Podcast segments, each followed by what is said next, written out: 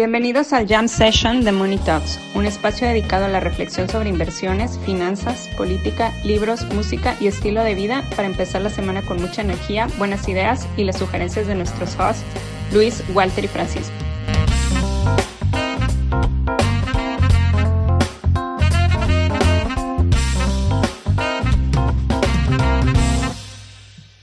Bueno, pues comenzamos otro jam session. Hoy tenemos un invitado especial, eh, un, invitado que, es que sale con un ente en CNN que se llama Walter Moncadas. nos, viene a hablar de, Twitter y, otras cosas, su famoso inversionista, el señor Moncadas. Sí, ¿dónde está? Creo que no se ha conectado, no se ha conectado el señor Moncada. ¿Cómo están, muchachos? Buenos días. ¿Qué onda? ¿Qué onda? ¿Cómo están? Bien, ¿y tú? Ah, ahí vamos, ahí vamos. Qué semanita, ¿no? Puta.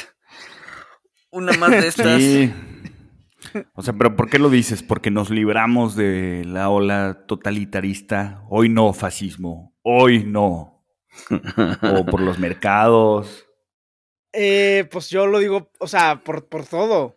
O sea, hay mucho que platicar. Eh, si quieren, empezamos un poco eh, en orden cronológico, pues con Francia, ¿no? Y luego ya hablamos de los mercados. que, O sea, yo digo que semanita más que nada por, pues, por los mercados, pero si quieres, empezamos con Francia.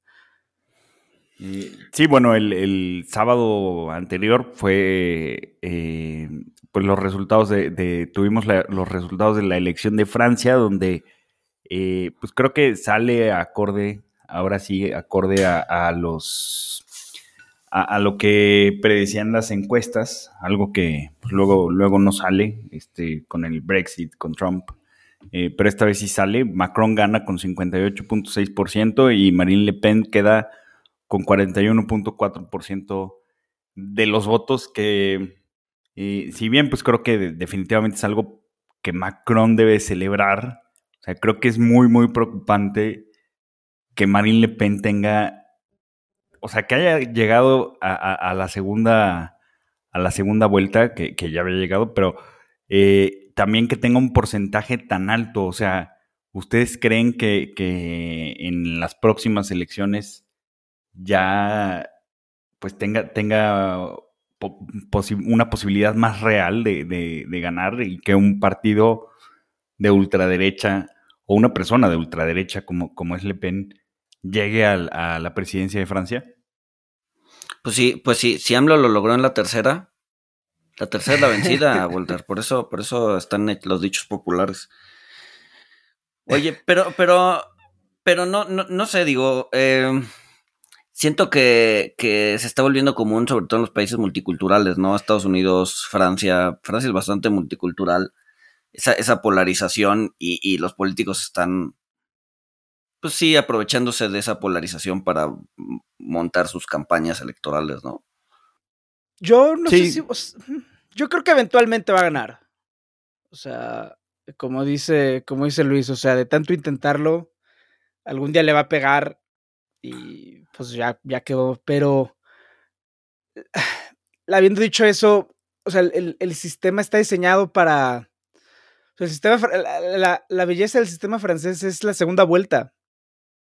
O sea, que al final se vuelve un plebiscito entre continuidad y outsiders. Este, y ahí, pues, o sea, Le Pen, el primer Le Pen, el papá de Marín, pues llegó en 2002 con Chirac y perdió.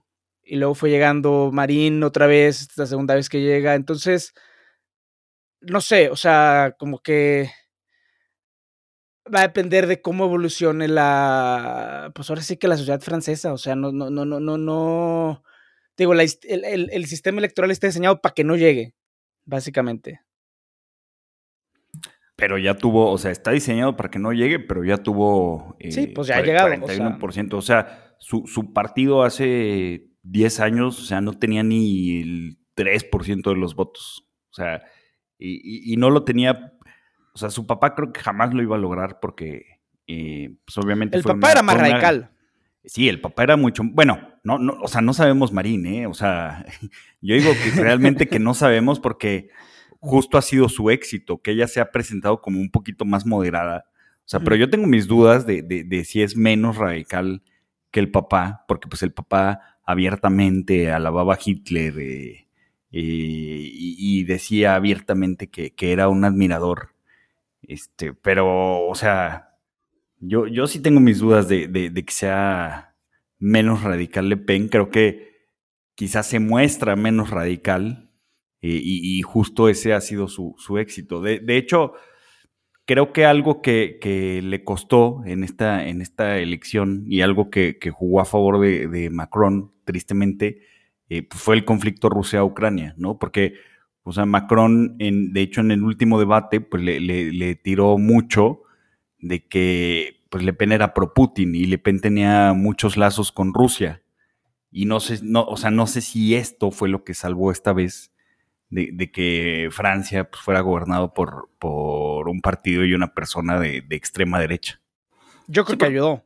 Sí, porque al, al, inicio, con los resultados de la primera vuelta, se pronosticaba una elección mucho más apretada, ¿no? No, o sea, estaban hablando de dos o tres puntos en la segunda vuelta y terminó, o sea, al final terminó, ¿qué? 59-41. O sea, sí es, sí es, son 18 puntos de diferencia, ¿no? Pero al inicio, eh, o sea, al final de la primera vuelta sí se, sí se pronosticaba pues, una elección, una segunda vuelta mucho más, mucho más complicada. Entonces algo pasó entre la primera y la segunda vuelta que, que hizo que Le pensé que cayera y, sí es un poco fue cuando empezó todo esto todo este tema de sus lazos con Rusia, ¿no? Sí. Para mí la, o sea, para mí lo, lo, lo, lo, o sea, yo, yo creo que algún día Marine Le Pen va a ganar. Eh, no sé si en la siguiente o en la otra, pero como comentábamos, ¿no? Tanto lo intentas que, que al final pues está. Para mí dos cosas que destaco son el, el desgajamiento de los partidos tradicionales, o sea, el Partido Socialista y el Partido de los Republicanos, izquierda y derecha tradicionales, los partidos por los que existe casi casi el término izquierda y derecha, pues ya para términos prácticos ya no existe. La alcaldesa de París del Partido Socialista ganó 2% de los votos en París. ya básicamente dejaron de existir. Es, es, un realineamiento lo que estamos viendo. Un realineamiento, yo creo, entre ganadores de la globalización de los últimos 20 años que se agolpan alrededor de Macron y pues la gente que no le ha ido tan bien, que se ponen detrás de Le Pen. Y la pregunta es si se van a seguir generando suficientes ganadores o no. Eh, y se redefine también el debate izquierda-derecha. O sea, el debate izquierda-derecha de obreros que son de izquierda y eh, el pueblo y la expropiación. O sea, ese debate con esta elección, por lo menos en Francia, y yo creo que ya en muchos lugares del mundo, propio Estados Unidos también. O sea, el Partido Republicano de ahorita, pues ya no tiene nada que ver con lo que era con Reagan. Se están redefiniendo las alianzas políticas. Ni, el demócrata, ¿no? Con lo que era hace. Eh, no, no pues, tiene nada que ver. décadas. No, no, nada que ver. son otras alianzas, o sea, es una... La, ventaja del partido francés es que hacer y deshacer por partidos políticos es relativamente fácil. O sea, Macron entró al... Macron fue ministro de Hacienda con François Hollande y dentro y, y, venía de haber sido banquero y dentro de ese mismo periodo pues creó un partido dentro de la nada y se lanzó y la ganó en la primera y eso permite. François, ah, un paréntesis, o sea, François Hollande le fue horrible en su, en su presidencia, ¿no? O sea, su, aprobación se desplomó eh, pues, muy fuerte, ¿no? Desde, desde el inicio. Sí. Y esa realineación pues, se, se, se, facilitó en Francia. O sea, ahorita te digo. Es, o sea, ah, eh, Gideon Rackman del New York Times dijo: No, ya no es izquierda y derecha, ya es globalistas contra nacionalistas yo lo digo que es ganadores contra perdedores de la globalización, pero ese, ese relineamiento, que yo creo que se está dando en muchos lugares, en Francia fue, ha sido relativamente fácil en detrimento de los partidos viejos, pues porque es fácil crear partidos políticos. En Estados Unidos, que el sistema electoral te induce a una rigidez bipartidista exacerbada, pues por eso tienes luego tanto mm, eh, tanto stalemate entre, entre, al interior de los partidos y obviamente entre ellos. ¿Cuándo es la siguiente elección? cinco años. ¿Cinco años? Ajá. Ok. Ok, ok, ok. Pues no es mucho, ¿eh? No es mucho para seguir construyendo eh, pues, su popularidad al interior de, Francia. Sí. sí, no, y por la edad, o sea, tiene 53 años, pues por la edad tampoco tiene problema, ¿no? Sí, bueno, y, en línea con lo que hablábamos la vez pasada, pues está, está eh, en, línea para, la, para, para ser una gerontócrata más. Sí. ¿No? Contrario, contrario a Macron, que sí está más chavo, ¿no? Sí. No llega, no llega a los 50, ¿o sí? No, no, Macron está súper chavo. Macron está súper chavo. Sí, sí, sí. Este, pero bueno, eso es Francia. Eh, ha habido, bueno, ha habido muchos disturbios, ¿no? En la semana hubo disturbios, por ahí estaban hablando de una incluso toque de queda, no sé si haya sido fake news, pero, pero sí, cada vez se polariza más el tema, el tema político y, se nota más en los países multiculturales, ¿no? Digo, eh, igual y eso, o sea, no he leído nada al respecto, pero siento que siento que es mucho más común en países multiculturales que, en otro, que en países, pues sí, o sea, más homogéneos en términos de raza o de o de su composición social, ¿no? Te vas a meter en problemas, Luis, por racista. no, no estoy diciendo que sea bueno o malo, simplemente, obviamente Estados Unidos y, Francia pues, son, son multiculturales, ¿no? Hay de todo. Eh, pues, por lo menos ahí es, la polarización se ve un poquito más fuerte, ¿no? Porque Le, Pen, estaba bastante en contra de, todo, de todo lo musulmán, ¿no? Digo, no sé si abiertamente, pero pero bueno. Eh, ¿Qué más pasó en la semana? Una semana tranquila, ¿no? Sí, sí, sí, muy tranquila. O sea, otra vez el, el Standard Poor's, el Nasdaq vuelven a vuelven a tocar mínimos, este, pues los bonos, eh, UDI bonos y las tasas, este, pues también eh, tocaron niveles máximos, Luis, o, todavía o, no tocaron niveles máximos. Pues depende del nodo, pero sí están bastante cerca de máximos, ¿no? Eh, los buenos hicieron overshooting allá por octubre del 2018, quién sabe qué pasó. Eh, no, no es como que hayan cancelado un aeropuerto y, este, con una consulta popular bastante, pues bastante poco aforada. Este, pero sí, tocaron sus máximos de los últimos años, fue octubre de 2018. Ahorita todavía no llegamos ahí, pero estamos cerca. Estamos cerca de eso. Eh, y con una tasa, pues más o menos, pues a ver, no, no tan alta como la que vimos en 2016-2017, pero, eh, pero pues sí es una tasa que va, va que vuela a superar el máximo de 8.25, ¿no? De, de cuando Carstens en 2016, 2017. Eh, sí, mercados complicados esta semana. No sé si vaya a mejorar. Eh, yo creo que todavía le falta bastante de, volatilidad, pero pues, a ver qué pasa. A ver qué pasa. Sí, es que, o sea, está, sucediendo de, todo, ¿no? Este, por ejemplo, ayer reportó eh, Amazon y pues no, no llega a las expectativas del consenso, este, pues cae eh, tras el cierre de mercado, pues trae 10%. Este, fue el caso de Netflix también, que ya habíamos dicho que se hizo pomada, eh, pero pues no fue, no fue el caso de, Facebook, eh, que, pues Facebook, a, pesar de, pues sí, de traer un reporte no tan bueno, pues como me parece que traía una, un incremento en, en usuarios, eh, o sea, ya, ya no estaba perdiendo usuarios, que era lo que, lo que preocupaba a analistas. Este, pues sube de manera importante. Microsoft también le fue bien. Eh, Apple también reportó eh, ayer jueves, estamos grabando esto el viernes.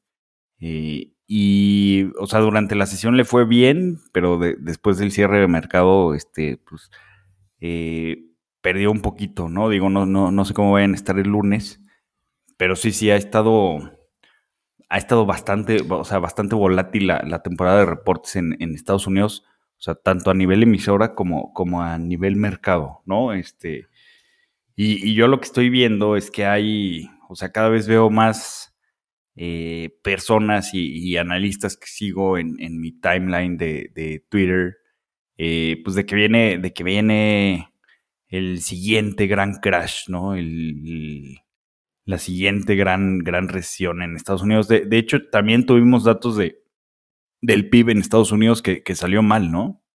Sí. Pero salió mal, bueno, según, según lo, lo, que estuvimos, bueno, lo que estuve leyendo es, o sea, salió mal por el componente de exportaciones e importaciones, ¿no? Importaron mucho más de lo que exportaron, entonces eh, todo lo demás se veía bien, eh, sin embargo, bueno, no ayuda, no ayuda para, de entrada para la Fed, ¿no? La tasa, o sea, si van a seguir subiendo tasas, pues a ver, una lectura del PIB negativo trimestral, pues no, no, no ayuda a o no abona a la certidumbre de qué es lo que va a hacer la Fed, ¿no? Entonces, sí, se ve, se ve, se ve complicado. Eh, no se va a resolver pronto. Eh, pues igual y qué tanto más puede bajar. La verdad es que ahorita el Nasdaq pues, ya está en bear market otra vez, pero pues sigue estando bastante alto, ¿no? O sea, si lo ves contra dos años, sigue estando, sigue estando fuerte y, o sea, digamos que todavía tiene potencial de bajada interesante. Ustedes, ustedes le ven, o sea, Luis Walter, ustedes que están más metidos en, en los mercados, en el día de los mercados, o sea, ustedes ven todavía potencial de desinflación, o sea, ustedes ven las evaluaciones, olvídate ya de la amiga de Luis Cathy Wood y de todo lo que es eh, biotech y todo eso, que pues ahí sí están claramente en terreno de depresión, con caídas del 80% respecto a límites históricos, etcétera. Pero o sea, una empresa como Facebook, como Apple, como Microsoft, que reporta, o sea, tú ves los reportes y, y, son, están bien. O sea, propio Netflix, o sea, estás hablando de que perdieron el 0.1 de sus suscriptores y la acción se les cayó, ¿qué? 30% algo así, pero ustedes ven, o sea, ustedes ven todavía potencial para que sigan cayendo las valuaciones, o sea, la, los mercados se agandallaron los últimos dos años y ahorita no hay, siguen sin encontrar el piso. O sea, básicamente no saben dónde está el piso. ¿Ese es un poco lo que ustedes creen o, cómo lo están viendo? Pues, o sea, realmente las valuaciones, o sea, pues ya cayeron, ¿no? Este, o sea, bueno, ya, ya han caído. ¿Que, pueden caer más? Pues sí, sí pueden caer más. Este, han, han estado en niveles eh, más bajos en otros puntos de, pues sí, de, la historia. Este, pero, pero la verdad es que sí se, han ajustado bastante. Por ejemplo, el, el Standard Poor's, este, el precio sobre utilidad, por ejemplo, digo que es, que es un múltiplo, este, pues dependiendo de cómo, de cómo lo veas, pero pues puede ser bastante inútil, este, o bastante limitado. Eh, o sea, hace, hace un año estaba en 42, o sea, las, las empresas, las 500 empresas te iban a, a repagar tu inversión solamente con utilidades en 42 años y ahorita está en 24.9, ¿no? Algo así, o un poquito menos. Este mismo caso para, para el Nasdaq, este, las small caps, o sea, ni siquiera, ni siquiera tenían múltiplo porque pues no, no, no, o sea, había pérdidas eh, en total. Entonces, eh, o sea, ya, ya se ha dado algo, algo de, de pues sí, abaratamiento en, las valuaciones, pero realmente no se sabe, ¿no? Si, si pueda seguir. A, mí me llama mucho la atención, o sea, que ya vimos muchos nombres eh, que estuvieron muy de moda el año pasado, este, como eh, Zoom, eh, Peloton, Spotify, todo lo que toque Katie Goods, o sea, tiene. Es como el Rey Midas inverso, ¿no? Es Evil Rey Midas. Exacto, exacto. Everything that touches becomes shit. Este, han tenido caídas de. o sea, han tenido caídas de, de 80%. Este, pero pues también, o sea, porque las expectativas de, de crecimiento que estaban incorporadas, pues eran, eran sí, reales. reales. Ajá, digo, en retrospectiva, pues ya es súper lógico, ¿no? Este, ponías, ponías una pregunta en la semana de Twitter que, que cómo sería el hijo de Cathy Woods y, Kramer, güey. Y Kramer. hubo una buena respuesta, negativo, más negativo, negativo por negativo. Este, pues, positivo. No, pero me quedé pensando, y, bien podría ser el primer caso de eh, una, persona estilo Benjamin Button, Que nace, que nace viejito y muere bebé. Podría, podría ser, güey. Pues sí, sí sería interesante. Sería interesante. Pero aquí, lo, lo, realmente preocupante es que se está cayendo todo. O sea, se están cayendo bonos y acciones al mismo. O sea, la gente se está yendo a cash. O sea, eso es a mí lo que. O sea, es que, mira, tienes un entorno.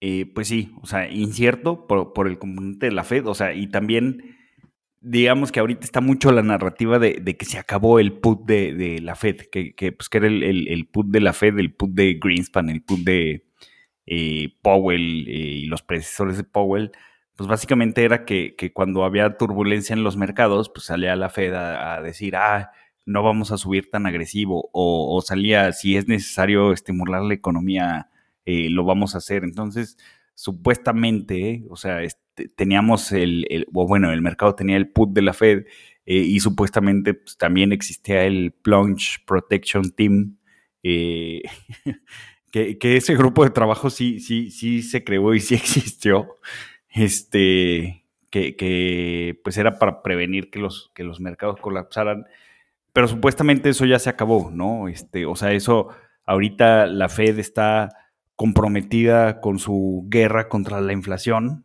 que pues todo el mundo sabe que va a perder. Este. Pues es que es una guerra que no. que no pueden ganar. O sea. Sí, sí, sí. O sea, todo, por más. Sí, o sea, ya lo hemos comentado, ¿no? O sea, cómo, cómo va a bajar el precio del petróleo subiendo tasas, ¿no? El precio. Este, cómo va a frenar la, el conflicto Rusia-Ucrania, este, y cómo va cómo va a hacer que haya más fertilizante en el mundo subiendo tasa, ¿no? Este, pues no, o sea, está, es, complicado.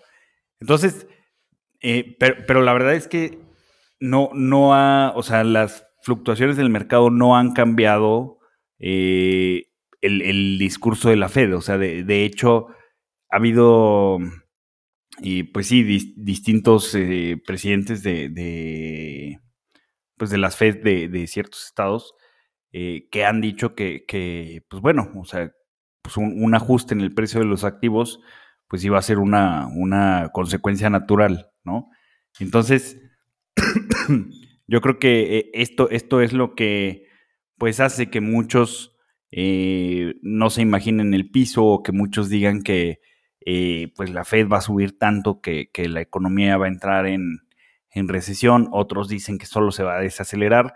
O sea, y a, mí lo que me parece curioso es que, eh, miren, por los últimos datos de, economía de Estados Unidos, o sea, el, inicio de, casas nuevas, la producción industrial, eh, los, los, las órdenes de, bienes durables, eh, core, inversiones privadas, consumo personal y, gastos, este, o sea, eh, que, varios de estos indicadores componen el, Leading Economic Indicator.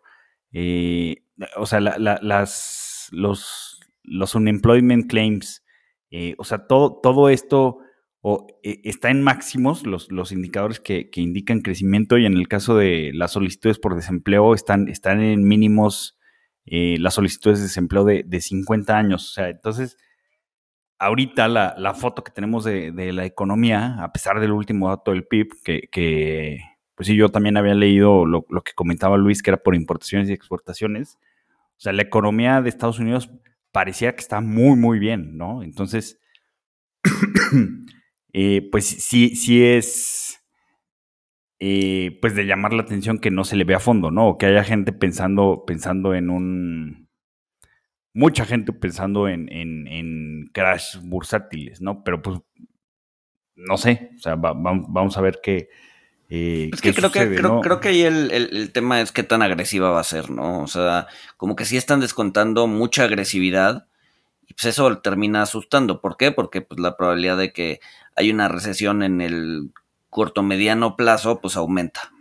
¿no? De hecho, las probabilidades de mayor recesión para los próximos 12 meses, digo, de recesión para los próximos 12 meses, pues han ido subiendo. O sea, hace literal tres meses estaban en 10, hoy están en 25. Eh, no he revisado el dato después del dato de ayer del PIB, pero seguramente en un par de semanas la vamos a ver en 30. Este, entonces yo creo que eso es lo que está asustando a los mercados, ¿no? Dado que los mercados se adelantan, bla, bla, bla. Este, que la Fed, que la Fed, eh, una Fed agresiva pueda venir a, tirar la economía, ¿no? Y hoy por hoy, pues todo indica que la Fed está dejando su mandato de crecimiento a un lado y está, se está enfocando meramente en inflación, ¿no? Entonces. Ahora, algo muy importante en, de las últimas veces que habló Powell, eh, o sea, dijo, sé que el problema de precios es un problema del lado de la oferta, pero las herramientas que tiene el banco no pueden incidir en la oferta. Entonces, nos vamos a concentrar en lo que sí podemos incidir, en la demanda. Entonces, ¿cómo traduce esto el mercado? Ah, Powell va a inducir una recesión porque pues es como puede controlar la demanda a tasazos eh, y a la Volcker, pues si, si causas una, una recesión, si contraes la demanda, este, pues sí, teóricamente pues, los precios van a, van a dejar de subir, ¿no? Pero este, pues no lo sé. Yo, yo creo que creo que hay mucha incertidumbre porque sí, aunque, como dices, Luis, se, se han elevado las probabilidades de recesión, pero también o sea, el, mercado de bonos, eh, pues digo, o sea, el, 10 años está en, en 2.90, ¿no? Digo, tampoco son niveles, este, pues sí, que estén, que estén denotando una, una Fed muy agresiva, que ya sé, o sea, el, mercado de bonos, o sea, las tasas de, de, largo plazo no se están subiendo más porque el mercado ya está descontando que la Fed va a subir tan agresivo que después va a tener que bajar, ¿no? O sea, ya, ya hay una paradoja ahí en, lo que está diciendo la curva, ¿no? Sí, ¿no? Que, creo que la tasa terminal estaba en tres y medio en algún punto del 2023 para después empezar a bajar en 2024. Dale, Paco, ibas a decir algo. No, no, o sea, ¿ustedes cómo ven? Porque, a ver, o sea, somos una generación que mal que bien. Eh, o sea, nuestras experiencias recesionarias, al menos en Estados Unidos, pues son dot-com 2001, 2004, 2008 y ahora COVID, que han sido recesiones fuertes.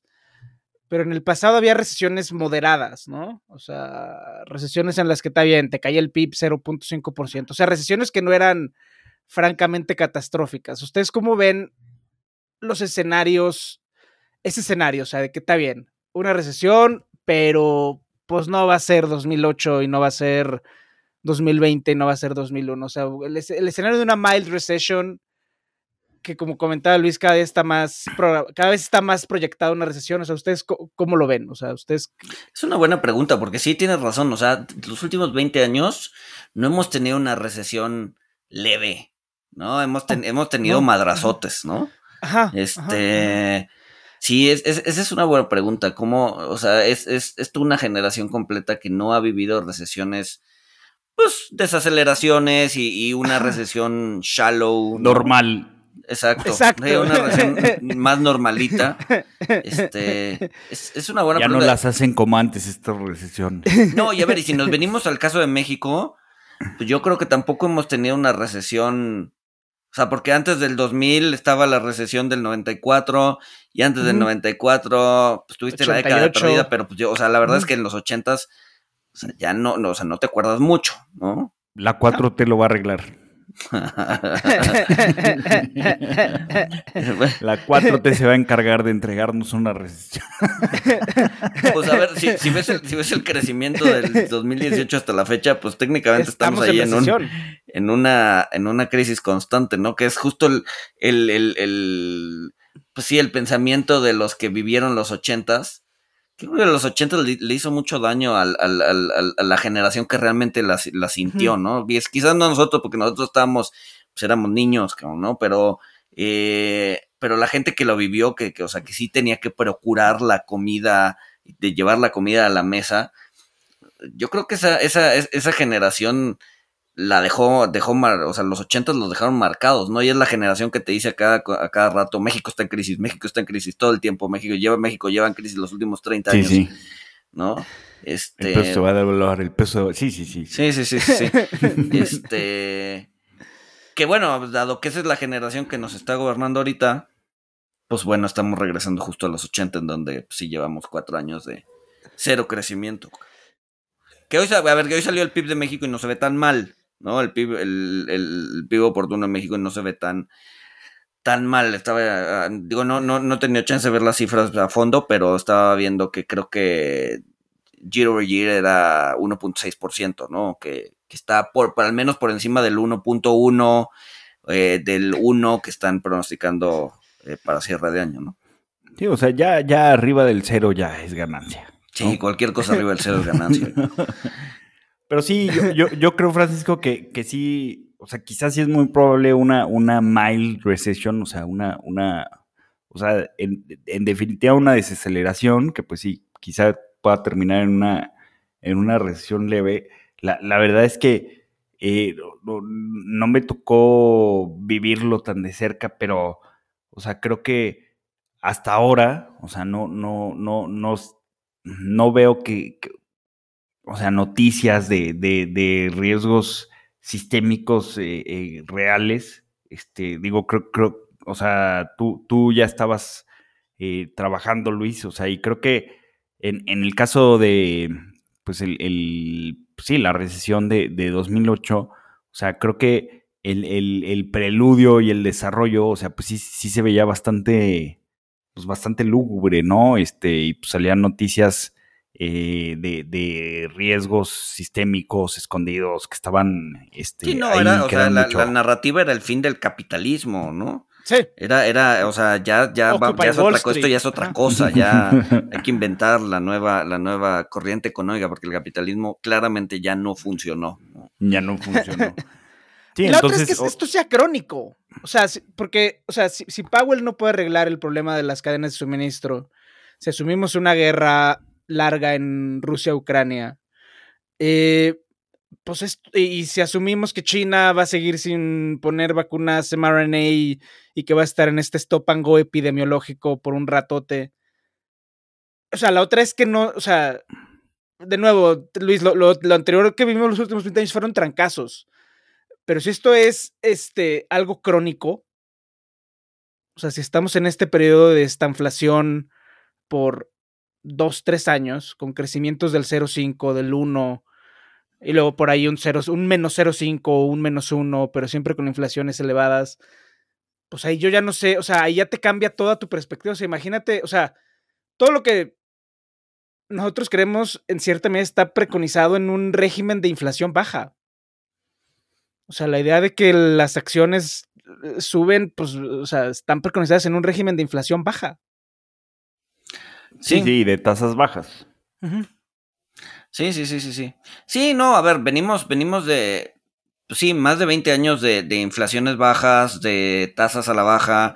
¿no? O sea, no estamos acostumbrados a, de entrada, unas, a, a, subidas tan fuertes de tasas como las que uh -huh. estamos viviendo hoy, ¿no? Hace que era hace menos de 12 meses, la tasa del T-Note estaba en mínimos históricos, 0.5, hoy está en casi 3. Este, o sea, no, no, o sea, una subida tan fuerte no la habíamos visto desde los 80, ¿no? Este, eh, mismo caso de inflación, ¿no? Una inflación así tan fuerte no la habíamos visto en un buen rato. Entonces, pues también pues, o sea, podemos hacer el, el, el ¿cómo se llama? El, el, análisis histórico de qué pasó en aquellas épocas y la fregada, pero la verdad es que pues, el inversionista también perdió la costumbre de, de, de, vivir en aquellas épocas, entonces no necesariamente se va a comportar como se comportaron en los ochentas, ¿no? Venimos de un régimen bien distinto que eh, pues puede hacer que eh, las, las cosas salgan distintas a, lo, a, como eran en los ochentas, ¿no? Entonces sí, estamos, estamos en, en, en, en, un lugar extraño, complicado.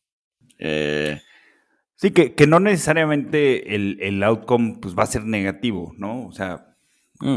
hay, hay, vamos a ver cómo, cómo se va a reacomodar esto. O sea, recordemos que pues, siempre, al final de cuentas, el, el, el mundo pues, eh, se mueve de, de, forma dinámica y por eso pues estas, estas profecías, eh, pues tanto de euforia eterna como de eh, catástrofe inminente, pues terminan sin cumplirse, ¿no? Y termina, la, o sea, la realidad termina siendo pues, algo muy diferente de, de Un punto medio bastante aburrido.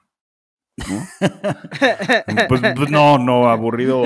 No. Bueno, aburrido, aburrido en contra de las predicciones, ¿no? O sea, los robots ah, no van a ser nuestros patrones, no vamos a ser esclavos de la tecnología. o por lo menos no de la tecnología robotizada, somos esclavos de los celulares, pero, pero pues, una película de los ochentas que decía que íbamos a ser esclavos de los celulares no hubiera sido muy popular. Eh, entonces, sí, no, o sea, termina siendo aburrido respecto a las predicciones iniciales distópicas o utópicas, ¿no? Sí, sí, sí. Este, pero pues bueno, vamos a ver qué, qué, sucede. O sea, creo que también han sucedido eh, cosas que, que han. Eh, pues que, que, han sorprendido eh, pues a varios, ¿no? hace, hace Hace poquito vi una, vi una gráfica del efectivo que tienen los hogares en, Estados Unidos. O sea, y parece ser que con, todo esto de la pandemia, eh, los stimis, etcétera, etcétera, o sea, todavía a inicios de este año, a enero de, este año, o sea, tenían más efectivo que deuda, algo que no había sucedido en, en, en 30 años, ¿no? Entonces, eh, pues sí, a ver, a ver qué trae, a ver qué trae esto, porque lo, que les preocupa mucho sobre, sobre el crecimiento, pues era, era, es cómo con inflación y precios más altos, pues cómo, cómo se va a impulsar el, consumo, ¿no? Que pues bueno, si, si se desapalancaron en los últimos dos años, pues, o sea, no, no sé si esto puede ser. Eh, que ahorita que mencionas deuda, Ahorita que mencionas deudas, o sea, se me viene a la cabeza, por ejemplo, eh, el endeudamiento que hubo en Estados Unidos después de la Segunda Guerra Mundial, ¿no? ¿Cómo lo bajaron? Pues con un bono poblacional, ¿no? Haciendo que, o sea, crecieron el PIB, crecieron eh, la, la, la, población y, lograron bajar ese, ese ratio deuda sobre PIB. Eh, y entonces, pues obviamente, después de la pandemia o durante la pandemia decían, bueno, ¿y ahora cómo le van a hacer? El bono poblacional no lo tienen hoy por hoy, ¿cómo van a bajar ese, ese endeudamiento? La verdad es que la inflación es, es, es, es una muy buena herramienta para bajar el endeudamiento. Acuérdense que deuda sobre PIB pues es, es sobre, sobre el monto del PIB nominal y el PIB nominal crece eh, sí, con la entrada es, crecimiento real más inflación. Y si tienes una inflación de 7%, pues el PIB nominal te va a crecer al 7% más el, no sé, el 2% que vayas a crecer eh, en términos reales. El PIB nominal te va a estar creciendo 10% este año. Eh, contra el nivel de endeudamiento, pues, o sea, vas a tener razones de deuda entre PIB mucho más bajas, ¿no? Entonces, dejar, o sea, dejar correr la inflación para solucionar el problema de endeudamiento que tuvo Estados Unidos y el mundo los últimos dos, tres años, no es mala idea, ¿no? O sea, de hecho... pues de, hecho era algo medio esperado, ¿no? O sea...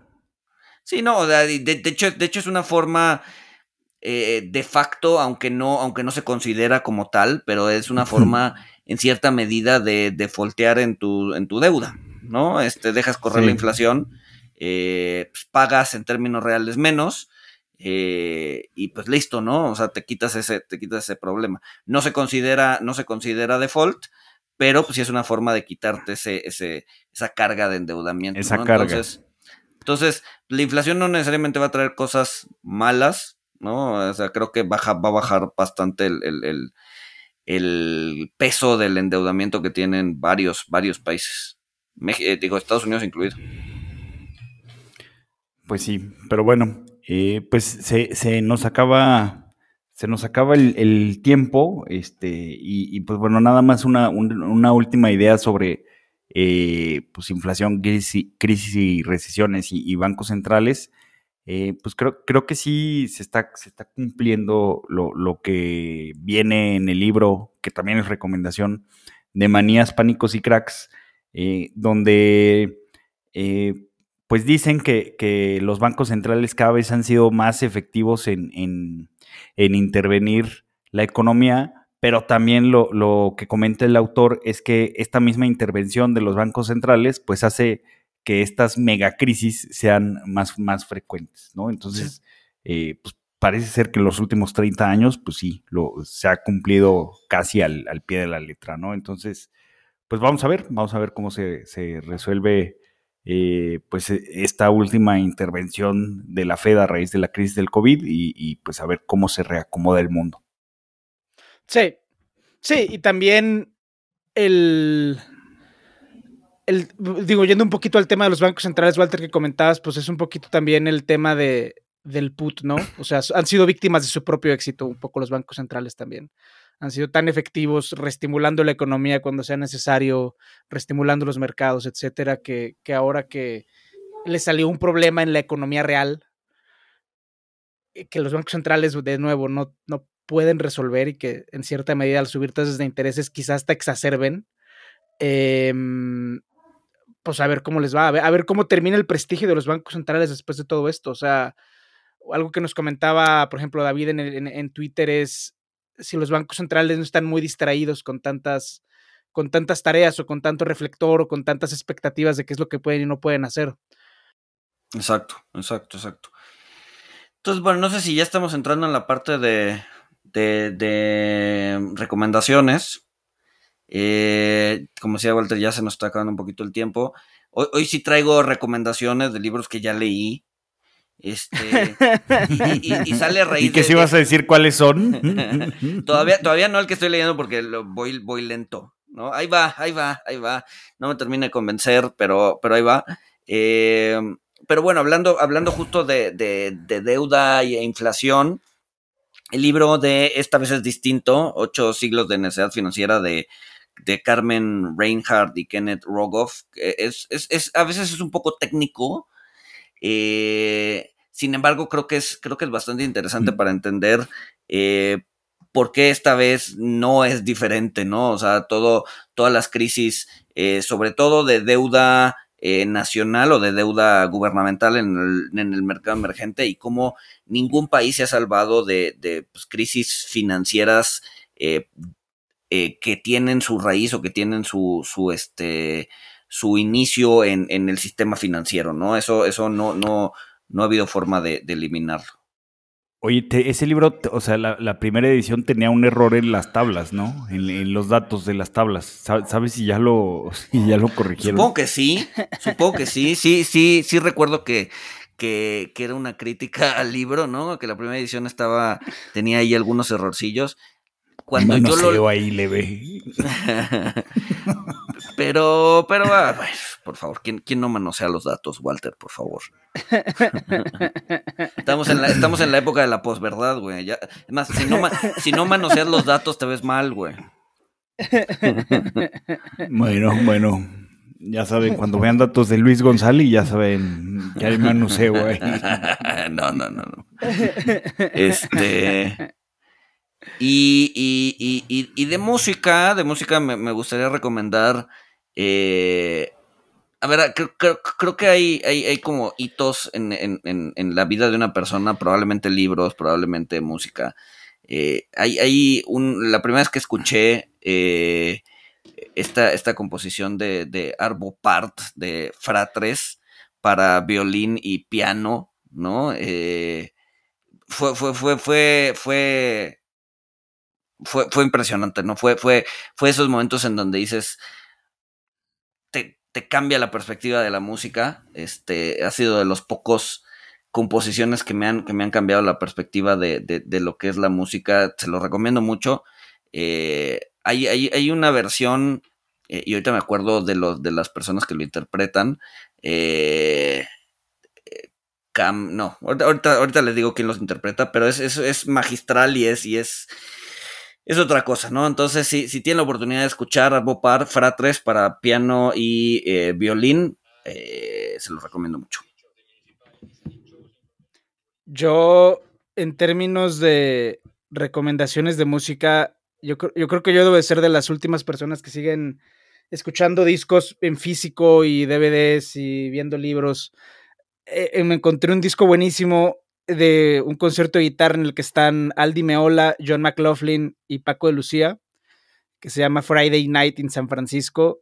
Y pues está muy bueno porque pues tienes ahí la combinación del, del rock y del flamenco, la verdad bastante bueno.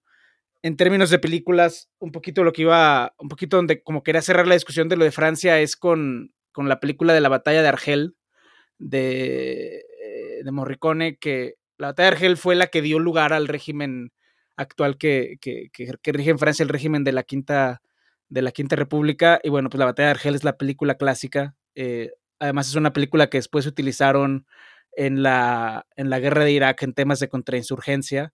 Eh, la verdad no sé si está en Netflix, pero seguramente en algún lugar de la red está porque es un clásico, porque es un clásico mundial. la, quinta, la, Em, Quinta, República, ¿me está diciendo que hay algo más allá de una cuarta transformación? Francisco, estás cometiendo, estás cometiendo pecado. Traición a la patria. Este, entonces, eh, la batalla de Argel. Y bueno, pues, pues la recomendación vegana, que es la, la recomendación que nos gusta a todos nosotros, es este. Tápense los oídos, tápense los oídos. Sí, la, No, la- hay- la- hay- la esperamos con ansias. Hay, una- hubo un emprendimiento que, que surgió en la pandemia que a mí me gusta mucho, que es la. y que yo apoyé desde el inicio y que han ido, estado creciendo y que, y que estoy muy orgulloso de ellos, que se llaman la lecheada, que son leches vegetales con sabor. eh, sabor de macadamia, sabor de almendra, sabor, etcétera, que, que yo la verdad les recomiendo muchísimo. Ahí lo vamos a poner en, en Twitter. Eh, ya están empezando a vender salsas picantes, están empezando a vender pesto, están empezando a vender un poco de todo y, bueno, pues, pues apoyen a la lecheada. Y la recomendación de nuestra audiencia en Twitter, eh, David nos recomendó nuevamente el libro de, de Hausel, Walter, que tú nos habías recomendado y al parecer... eh, Ahora que, que David lo retomó, pues ha sido un batacazo, entonces pues muy buena recomendación. Mira, aquí está Sí, Wal- Walter, Walter- ahora sí, ahora sí, literal, tenemos un invitado al podcast. El hijo de Walter, al parecer, ya se despertó eh, y nos está acompañando en los últimos momentos de, este, de esta emisión. Sí, él, él les recomienda dormir y un buen vaso de leche por las noches. ¿Y qué libros? ¿Qué libros? ¿Qué libros? David nos recomendó eh, Demagogue for President de Jennifer Merciega, que es este que habla sobre Trump y su estilo, su estilo de orador. Y Daniel nos recomendó Hay vida en la tierra de Juan Villoro. Yo no he leído ninguno de los dos, pero pues son, son recomendaciones de ellos y, y, y bueno, pues habrá que, habrá que echarles un ojo. Yo, pre- yo preguntaba por los libros del hijo de Walter, este, Paco, pero, este, Sí, ¿qué libros? Elmo, Elmo y sus amigos.